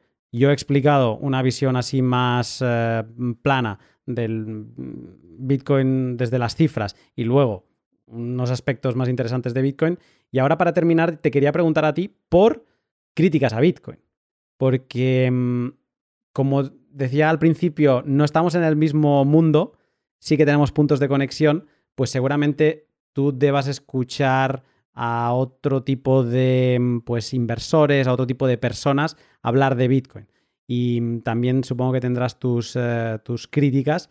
Así que en general, ¿cuál es, o sea, para alguien que se pueda estar planteando eh, ya no ahorrar, sino invertir. Em, ¿Qué cosas pondrías sobre la mesa em, que puedan criticar a Bitcoin? Mm, a ver, yo la verdad que soy un inversor con, mucho carácter y, no suelo hacer, no suelo leer ni hacer demasiado caso de las opiniones ajenas, salvo de inversores muy contados que admiro mucho y en ese caso, pues eh, me leo algo de lo que sacan, pero nunca influencia mi, mi forma de, de, pensar ni de invertir. La verdad que suelo ir bastante contracorriente. Em, añadir a esto que también, pues, eh, no me considero que tenga los conocimientos suficientes como para criticar Bitcoin. Entonces, es algo que no hago. No, no critico Bitcoin igual que no critico ningún tipo de forma de inversión porque mm, es que soy una persona con la mente muy abierta y, no... Eh, entiendo que no vivimos en una guerra de em, mi forma de invertir es mejor que la tuya. O, no, no, eso no casa con mi personalidad. Dicho esto, desde mi ignorancia, eh, los puntos de crítica que puedo, que puedo encontrar a Bitcoin. Uno, la tecnología creo que puede avanzar a un ritmo que nuestra mente a día de hoy no es capaz de vislumbrar. Entonces, em, no sé si en un futuro, con todo este tema de, sé que ha salido en, algunos periódicos y eso para mí siempre resta credibilidad a algo que pienso yo, pero, pero aún así eh, es algo que, que sí que pienso. Entonces, pensando en esos ordenadores cuánticos, en algo que nuestra cabeza a día de hoy aún no puede ni siquiera vislumbrar, algo que es 100% eh, electrónico, no sé si en determinado momento podría llegar a ser manipulable. No digo un caso como el mío, que un caso como el mío, pues está claro que, que algo extraño sucedió, pues venía manipulado el monedero, lo que sucediese. No creo que fuese una culpa. O sea, sé que no fue culpa del, del propio Bitcoin, sino de lo que hay alrededor de, de, de Bitcoin. Pero esa es una de, mm, de las cosas que a mí me, me, genera más, más dudas, más incomodidad si, si invirtiese. Luego otra, eh, que esta lo comentaba con Carlos Martínez. Mm, la verdad que, aunque yo soy muy, muy partidario de, del liberalismo, de, de, de, toda forma de libertad, tanto económica como, como humana, eh, sí que creo que hay determinados segmentos de la población más desfavorecidos o con menores capacidades o, pues, o, circunstancias concretas a las que hay que ayudar. Creo que es así. Y que creo que en momentos, por ejemplo, como el que hemos vivido, la desgracia de, del COVID, de la pandemia, creo que pues, hay un gran número, millones de personas a las que había que ayudar. Creo que es así. Y igual que pues, lo que ha sucedido desde agosto, de 2000, desde agosto de 2009 hasta 2020 de la impresión me parecido, me ha parecido la mayor de las imprudencias de la historia económica, creo que la impresión en un momento como el del COVID está justificada para ayudar a esos colectivos.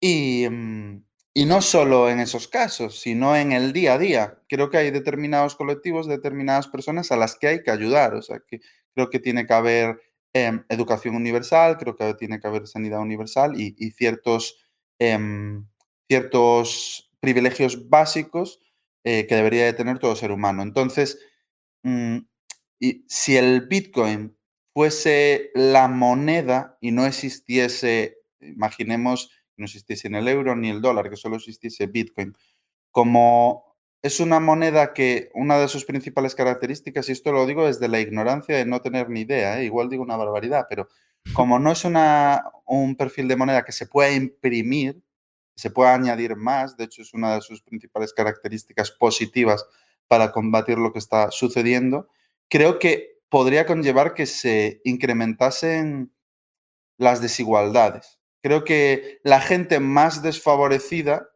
ante un sistema monetario como este quedaría más desprotegida, es mi opinión. Y creo que eh, los principales favorecidos son las clases altas o más adineradas que ya tienen dinero, que están hasta las narices de que su dinero se deprecie sin ellos tener culpa de nada y que buscan una alternativa que no se deprecie. Que dicen, pues mira, es que a mí no me apetece que mi dinero se de precio un ritmo del 2, 3, 4 o 5% anual, no me parece justo y busco algo pues que no se pueda imprimir para que no, de esta forma, no se genere la oferta y de esta forma no se, no se deprecie. Si este es el caso, que no lo sé, si este es el caso, las circunstancias que podrían plantearse con Bitcoin, a mí no me gusta, porque como digo, yo soy partidario de que eh, todas esas eh, mm, personas mm, necesitan ayuda de otras personas que, que, que contribuyamos. Mm. Y esa sería mi segunda crítica. Mira, esta segunda crítica sí que te, te voy a añadir. Hay, hay de una serie que hizo Movistar hace tiempo eh, que se llama La Peste. No la llegué a ver mucho, vi un par de capítulos, pero sí que me quedé con una frase muy grabada y de hecho se me quedó mucho antes de que apareciese el, el COVID, o sea que no, no tenía nada que ver. Pero estaban hablando los gobernadores, entiendo, de Sevilla, eh, o el título que, tuvieran por aquel entonces, de que la peste estaba en Sevilla. O sea, la peste estaba. Y, de momento no lo estaban diciendo, pero había llegado. Y entonces, eh, no sé quién decía, bueno, pero es que tenemos que decirlo, tenemos que... Tenemos que... Quizá no era Sevilla, porque ahora me acuerdo que hablaban de tenemos que cerrar el puerto. Y, y decían, no, eh, no podemos cerrar el puerto porque si cerramos el puerto, nos quedamos sin oro. Ahí no había moneda fiat, ahí no había impresión. Entonces, para ellos era ultra importante, el, o sea, la, dinámica era distinta.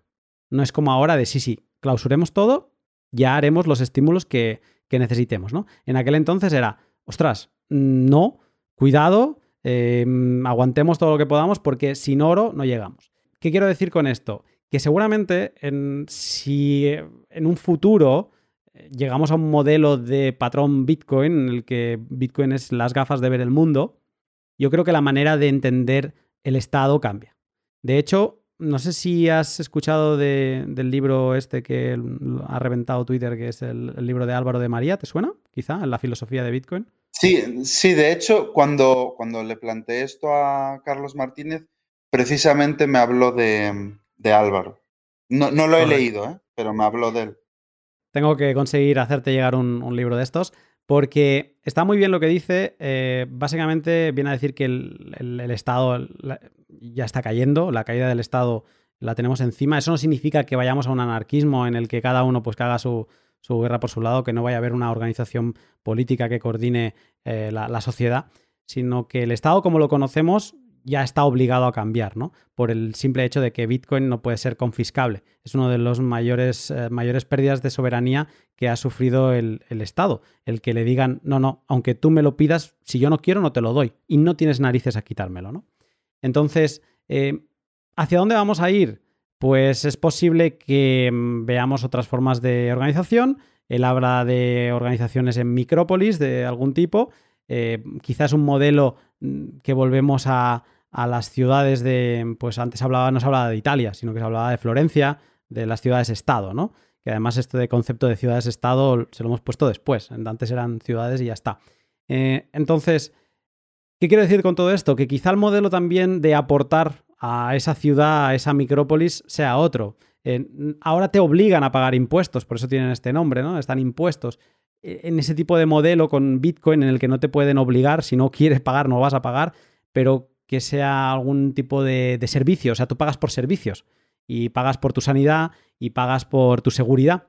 Quieres vivir en esa ciudad, quieres tener la mejor sanidad y esa ciudad es la que tiene la mejor eh, sanidad, pues al final acabas pagando eh, ese extra, ¿no? Y con ese capital que va entrando, pues igualmente se puede ayudar en momentos de crisis y se puede y se puede destinar pues a, los más desfavorecidos, si es lo que la ciudad decide, ¿no? Eh, entonces, creo que es muy difícil pensar el cómo sería el futuro, porque creo que cambiaría mucho, pero creo que llegado el caso, esa crítica número dos tendría fácil solución. Yo sin, sin poder incrementar, o sea, es que al final no lo sé, porque eh, tiene muchísimas implicaciones y demás, pero sin poder incrementar la oferta, me parece complicado para la gente más necesitada. Mm, al final, el mundo es, es deficitario porque los recursos son limitados. Entonces, el mundo funciona con deuda porque básicamente no hay recursos para todos. Mm, es, es como, como yo lo veo. Entonces, si no existiese deuda, si no existiese esa impresión, yo creo que quedaría mucha gente fuera de juego. Para mí es la gran crítica que yo le veo, porque yo ya te digo que tengo una forma de pensar muy, muy concreta y que para mí, pues, pues el tema de ayudar eh, es muy importante. Sí que desde luego eh, no considero que estemos ayudando por pagar eh, más del 50% de lo que ganamos sin impuestos. No, no, no. O sea, no, no es lo que estoy diciendo. me parece abusivo el sistema impositivo eh, español. Creo que en otros países eh, no es tan confiscatorio porque ya no solo los impuestos que pagas por IRPF, son muchísimas más cosas, el coste de la empresa, eh, el coste del trabajador, seguridad social, los impuestos. Carlos, una tontería. siempre cuando nos pensamos lo, mucho que pagamos, siempre pensamos pues en esto, ¿no? En, en, los impuestos del trabajo, en los impuestos de la empresa, pero es que el IVA, o sea, simplemente el IVA o todos los impuestos em, que no vemos, el impuesto al alcohol, el impuesto al tabaco, el impuesto de la gasolina. solo contando con eso, y es un zarpazo eh, que nos pegan, el IVA es un 21%, es un zarpazo. Y eso ya lo aceptamos, ¿no? Porque nos olvidamos, pero si hiciéramos el compuesto de todo, de realmente, absolutamente todo, es que yo superamos el 50 y nos vamos a los 60 y, a ver. Entonces, em, Sí, no, es una locura. No, no, si hacemos el cúmulo de todo, eh, superamos más del 60 con creces. O sea, al final un salario, realmente, tú, tú párate a pensar en una persona que cobra 40.000 euros brutos. Una persona que cobra 40.000 euros brutos, el coste de la empresa creo que debe rondar los 58 58.000 euros aproximadamente. 58.000 euros es lo que le cuesta a la empresa realmente es lo que supuestamente te está pagando a ti como trabajador. De esos 58.000 euros, si le quitamos los impuestos, ¿cuánto realmente percibe ese trabajador? 30.000. Entonces, eh, ya estamos hablando, ya solo con el coste por salario, sin tener en cuenta los impuestos al tabaco, el IVA y similar, ya estamos hablando del 50. Yo creo que es bastante más del 50, incluso más del 60. Es absolutamente confiscatorio. Y en eso sí que estoy totalmente de acuerdo de que es un sistema eh, abusivo, mm, incluso criminal. Eh, estoy totalmente de acuerdo. Pero em, además porque ese dinero no se gestiona de forma eficiente y, demás, pero eso ya, ya, serían otros aspectos. Pero sí, sí, en este caso estoy tota-, totalmente de acuerdo de que el sistema, eh, la política, el gobierno está totalmente podrido y es absolutamente imprescindible que haya un cambio, sin duda. Y solo una más. La verdad es que no tengo muchas críticas. Eh, realmente solo son esas dos que, que, ya ves que son más filosóficas que, que, del, propio, que del propio Bitcoin en sí. Eh, la tercera sería el tema de, la ilegalidad. Eh, yo creo que sí que mm, con tema Bitcoin y demás eh, se financian muchas más ilegalidades que, por las vías oficiales. Pero esto te lo digo desde el más absoluto desconocimiento. O sea, es mi impresión y, fundamentada en nada. o sea, que mm. por, decir. Está muy bien que me digas esto. O sea, la crítica uno, em, la computación cuántica hice un pod al respecto únicamente sobre ello y mm, la conclusión que yo me llevé mm, es que estamos a, muchos años de poder llegar a ver una amenaza a Bitcoin y que llegado el caso, Bitcoin tendría algún problemilla, porque no es decir, ah, se cambia una cosa y ya. Se cambia una cosa y ya, estaríamos obligados a cambiar el, pues el, principal algoritmo que utilizamos para todo, el, SHA-256, creo que es el, que estaría más amenazado, pero se, podría cambiar, pero habría unos Bitcoin antiguos, por ejemplo los de Satoshi, que mm, se les se podrían hacer saltar, ¿vale? O sea, que se podrían volver a poner en circulación. Una vez en circulación, ya digamos que mm, se podría reparar, ¿vale? o sea, ya no tendrían ese problema pero sí que algunos que están de una manera determinada en la cadena de bloques, pues estarían afectados. Pero que a mí lo que me dio la sensación es que estamos a muchos años vista de todo esto. Pero bueno, entiendo que desde fuera y sin, y sin, digamos, profundizar, que pueda ser un miedo, porque al final esto es tecnología y una crítica que le escuchaba una vez a un Goldback es que, mm, que él quiere acumular algo que si quita la electricidad no se apague, ¿no? que, la, que siga estando allí sin electricidad, ¿no? Entonces, yo entiendo que mm, obviamente no es, no es el. no tiene todos los argumentos perfectos, para mí sí, pero que entiendo que para mucha gente pues, puedan quedar dudas y una de ellas es siempre la, computación cuántica. bueno, estamos a años, a muchos años de, que esto pueda suceder. Y luego el aspecto de la ilegalidad, ahora no recuerdo quién me comentaba el otro día, pero cifras. Ah, sí, eh, Carrascosa nos lo decía en el directo del jueves, que cifras de Chainalysis, que es, bueno, son, es la mayor empresa de análisis de la cadena, normalmente los que quieren traer la regulación a, Bitcoin, porque son los que venden informes a estados, empresas y demás para pues, captar a gente que, que va de impuestos y demás. Entonces, decían que solo el 5% del tráfico es en actividades ilícitas. Y otra respuesta sencilla a esto es decir que todo lo malo que ha, sucedido, en el mundo se ha pagado con dólares. Eh, hasta 2009 al menos, porque no existía Bitcoin, ¿no? Y sí que a partir de 2009 pues hemos visto casos como el, Estado Islámico que decía que utilizaba Bitcoin para financiarse y para saltarse bloqueos y demás. O sea que sí, que obviamente es una de sus características la incensurabilidad, la inconfiscabilidad, pero que sería uno de los argumentos que, como antes decías tú, eh, utiliza mucho la prensa para, para, intentar matar a Bitcoin, ¿no? Y, bueno, eh, eh, digamos que yo creo que es, un dinero más.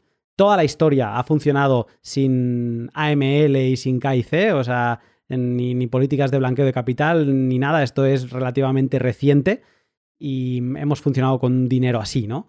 Entonces, eh, ir a criticar a Bitcoin o agarrarse excesivamente en este aspecto, que yo no digo que no haya, lo hay y se tiene que mirar, obviamente no es bonito que, eso exista, pero mm, suele ser un motivo para intentar cerrar el debate como, ah, no, esto es dinero de, contrabandistas y, y de mm, lavado de dinero, pero que es muy superficial, a mi parecer.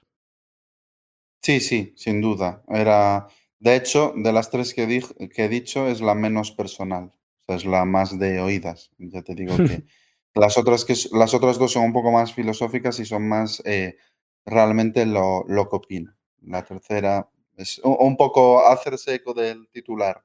Última pregunta. Mm, creo que es una pregunta que te voy a ir repitiendo en las diversas veces que nos vayamos encontrando. Después de tu mala experiencia vivida hace ya un año, ¿empiezas a plantearte volver a acumular Bitcoin? Eh, es que no puedo acumular Bitcoin sin dedicarle muchas horas a Bitcoin, porque no, cuando, había comprado Bitcoin era anecdótico, porque era algo que habíamos comprado entre toda mi pandilla y, básicamente pues igual mi aportación habían sido, no sé, 800, o sea, no llegaba a 1000 euros. Era algo anecdótico que habíamos ido acumulando fruto del dinero de la lotería. No puedo decir que fuese una inversión ni nada de ese tipo. Yo para hacer una inversión o para adoptar el mensaje que hay detrás de Bitcoin, necesito tener convicción. O sea, no invierto en nada en lo que no tenga convicción absoluta. Nada.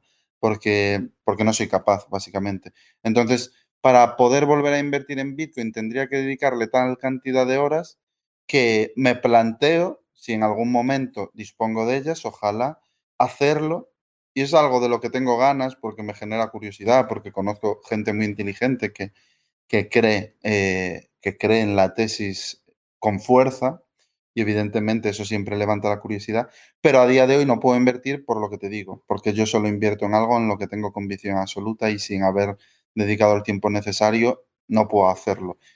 Mm, siempre te lo digo y siempre lo diré, a mí lo que representa Bitcoin me parece me parece muy interesante. O sea, en ningún caso, por, por la experiencia vivida, voy a decir lo contrario. O sea, me parece muy interesante y mucha gente me ha preguntado, oye, estoy invertido en tus fondos, ¿tú crees que puedo tener algo de Bitcoin para complementar? Y, a mí me parece evidentemente una, una buena decisión porque no tengo ni idea de lo que va a suceder y como la tesis que hay detrás del mismo me parece coherente, pues me parece bien. Pero, pero bueno, en mi caso, necesito leer mucho y, bueno, a ver si retomo el hábito de la, de la, lectura, porque en mi vida desde hace 6-7 meses se ha vuelto un poco más desestructurado, más caótica, y si consigo poner orden los siguientes meses para volver a organizarme con la lectura, que antes leía todas las semanas prácticamente un libro, em, una de las temáticas que tengo máxima prioridad es, Bitcoin, el libro de Álvaro, eh, y muchos, muchos otros libros que me han recomendado y, que tengo ya en mi biblioteca serán de los primeros a los que le dedique tiempo. Y, bueno, ojalá que, adquiera la convicción que tienes, que tienes tú y muchos otros y, pues claro que sí, o sea, no. Y que acabes ahorrando y no invirtiendo. Es, exacto, exacto. Nunca me cerraré a nada. Obviamente a temas pues como las criptomonedas que me comenta un niño de 13 años y, ya está, sí, no voy a dedicar tiempo a, todo lo que me comentan, pero, pero algo como, como lo que vosotros defendéis, pues, pues sí, por supuesto. Vamos a mover este, este libro de Álvaro porque yo no sé si te pasará lo mismo, si serán esas más razones, pero hace un tiempo que me cuesta mucho concentrarme leyendo un libro. He pasado a algo que pensaba que nunca haría, que son los audiolibros, eh, un poco por lo mismo que los podcasts. Y, el libro de Álvaro ha sido de los pocos que me han enganchado. Es un libro de 70 páginas, ligero, súper... Que te, te, empieza, entra como poco a poco y después te empieza como a reventar la cabeza por dentro y que cuando te quieres dar cuenta te lo has acabado. Así que bueno, vamos a hacerte llegar ese libro a ver si, si encuentras el ratito. Eh, Carlos, ha sido un placer volver a hablar contigo y muchas gracias por tu tiempo. Nada, gracias a ti. Será un placer enorme leer el libro que, vamos, me tiene, me tiene una pinta súper interesante y por lo que me comentó mi tocayo Carlos, los planteamientos de, de Álvaro, que yo no lo conozco, pero lo que me dijo que defendía me pareció también de una profundidad y un interés bastante, bastante elevado. O sea, me llamó mucho la atención. Eh, Y, lo dicho, que muchas gracias por invitar, que siempre es un placer hablar contigo. O sea, considero que eres una persona que, que aporta mucho.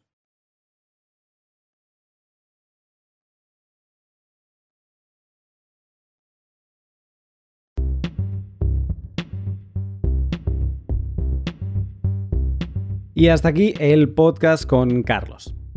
Da gusto escuchar a Carlos y, bueno, y sobre todo también salir de, la cámara de eco que es el mundo Bitcoin eh, y escuchar a alguien pues con otras perspectivas, con dudas y también que te abra ah, la manera de, de, pensar y de entender de un sector que no conoces. Yo, del lado de la inversión, de las bolsas y demás, o sea, soy un cero a la izquierda.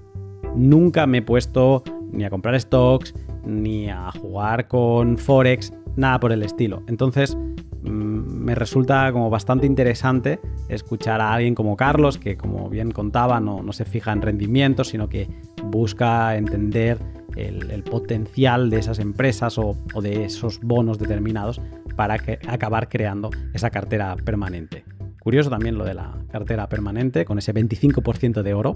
A lo mejor en un futuro hay también una cartera permanente plus con Bitcoin en lugar de oro o repartiéndose el pastel con el oro, ya, ya veremos. Pero muy curioso también lo de los porcentajes negativos, que la gente...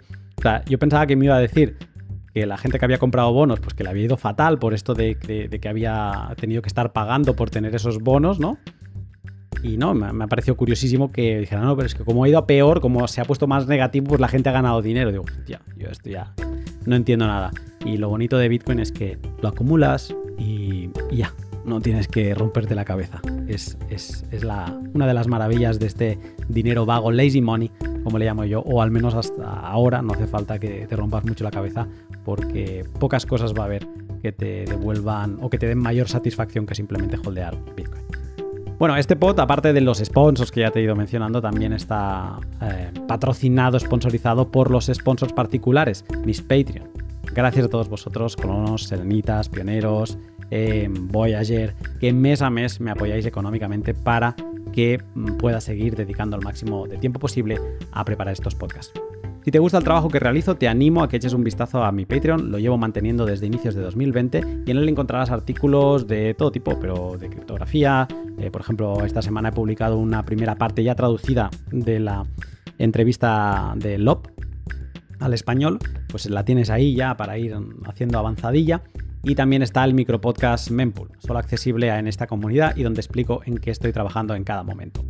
Puedes apoyarme también practicando el valor por valor, escuchando mis podcasts en Breeze o Fountain, mientras me retransmites por cada minuto que escuches 10, 25 o los sats que desees. Y por último también puedes apoyarme dándole like, retweet y en definitiva compartiendo los pods que más te gusten. Ahora sí, hasta aquí el pod. Que pases una gran semana y te saludo pronto.